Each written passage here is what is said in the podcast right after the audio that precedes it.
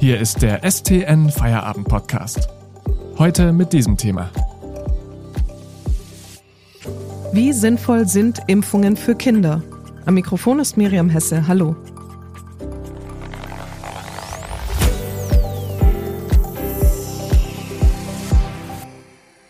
In der Werbung eines Impfherstellers sieht es alles ganz easy aus. Ein Pieks genügt und schon steht Kindern und Jugendlichen die Welt wieder offen. Schule, Sport, Treffen mit Freunden und Ausflüge, alles wieder so wie vor der Pandemie.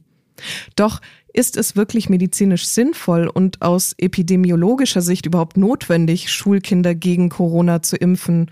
Unsere Wissenschaftsredakteurin Regine Ward hat mit Impfexperten und auch Kinder- und Jugendärzten gesprochen. Hallo Regine. Hallo. Regine, wie wirksam sind denn die vorhandenen Impfstoffe überhaupt bei Kindern und für welche Altersgruppe sind sie in Deutschland überhaupt zugelassen? Also in Deutschland und auch in Europa gibt es noch gar keine Impfstoffe für Kinder und Jugendliche unter 16 Jahren. Ähm, diese gibt es bis jetzt nur in den USA und in, Kanada, in Kanada. Dort werden gerade Jugendliche unter 16 Jahren geimpft, aber das auch erst seit kurzem. Das bedeutet, man hat einfach noch keine aussagekräftigen Daten über die Wirksamkeit und die Verträglichkeit dieser Impfstoffe.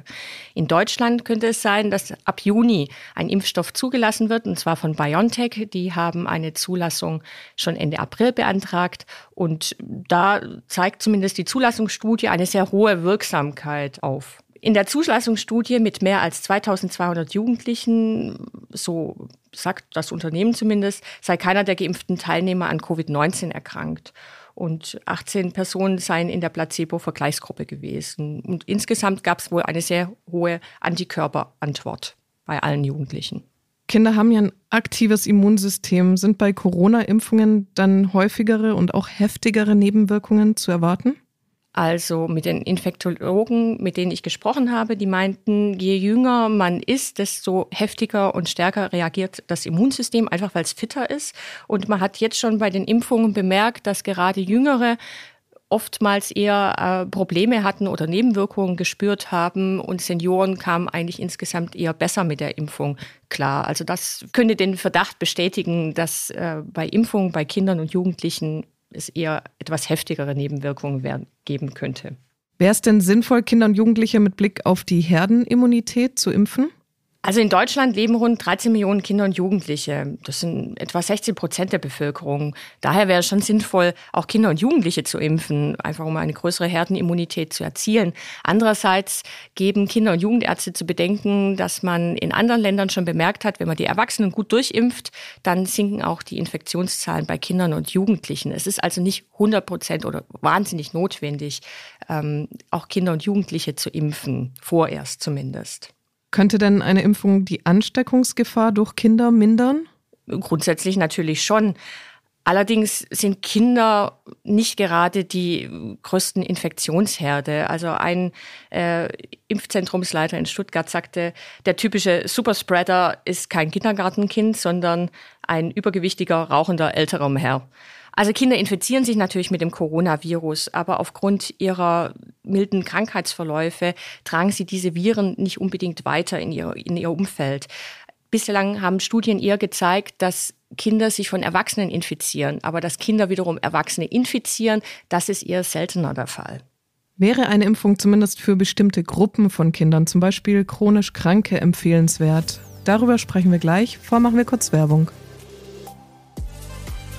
Bitte denken Sie daran, den STN Feierabend Podcast zu abonnieren, damit Sie keine Folge mehr verpassen. Mehr Hintergründe und Analysen bekommen Sie mit einem STN Plus Abo für nur 6,90 Euro monatlich kündbar. Aktuelle Nachrichten aus Stuttgart und die Ergebnisse des VfB finden Sie jederzeit in unserer STN-App oder auf stuttgarter-nachrichten.de. Lesen Sie die Nachrichten. Kinder- und Jugendärzte halten sehr wenig davon, Kinder gegen Corona zu impfen. Sie schätzen bei ihnen das Risiko der Nebenwirkungen deutlich höher ein als das Risiko, an Covid zu erkranken. Regine, wäre es aber sinnvoll, zumindest Kinder mit chronischen Erkrankungen jetzt schnell zu impfen? Also tatsächlich haben chronisch kranke Kinder keine Übersterblichkeit durch Covid-19. Das bedeutet, man kann die Impfberechtigung nicht eins zu eins auf Kinder übertragen zum Beispiel Asthma oder Rheuma sind bei Kindern keine Voraussetzung dafür, dass sie ein erhöhtes Risiko haben, einen schweren Verlauf einer Covid-19-Erkrankung zu bekommen.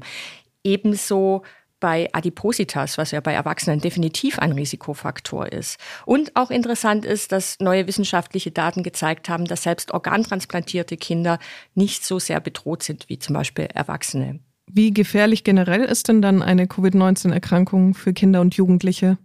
Also grundsätzlich kann man sagen, dass der Anteil der Kinder und Jugendliche bei rund 98.000 Patienten, die seit Januar diesen Jahres an Covid-19 erkrankt sind, bei weniger als zwei Prozent liegt. Das ist relativ gering.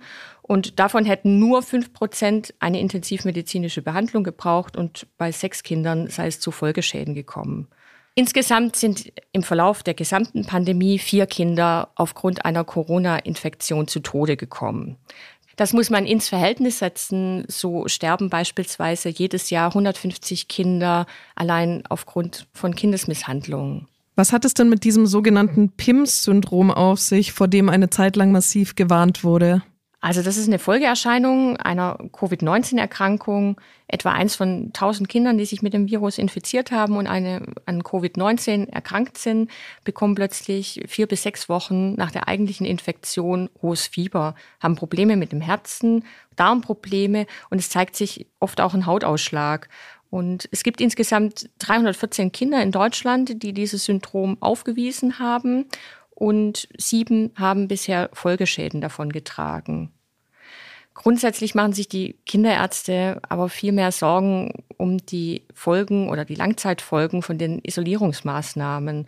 Sprich, Sie haben mir erzählt, dass Kinder mit wirklich schwerwiegenden Erkrankungen wie einem Diabetes, Leukämien oder Blinddarmentzündungen viel zu spät in Kliniken vorgestellt worden sind. Und was auch große Sorgen bereitet, ist die psychische Verfassung vieler Kinder und Jugendlichen. Und natürlich, dass sie aufgrund des Bewegungsmangels immer dicker werden und auch motorische Einschränkungen haben. Was würdest du denn jetzt generell Eltern empfehlen, die mit dem Gedanken spielen, ihre Kinder impfen zu lassen?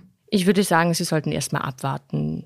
Es wird sich zeigen, wie wirksam und verträglich der Impfstoff ist. Und dann würde ich die Situation mit dem jeweiligen Kinderarzt dann besprechen. Vielen Dank an die Wissenschaftsredakteurin Regine Ward für diese Einordnungen. Eine neue Folge hören Sie morgen. Bis dahin. Das war der STN Feierabend Podcast für heute. Mehr News gibt's im Netz unter stuttgarter-nachrichten.de.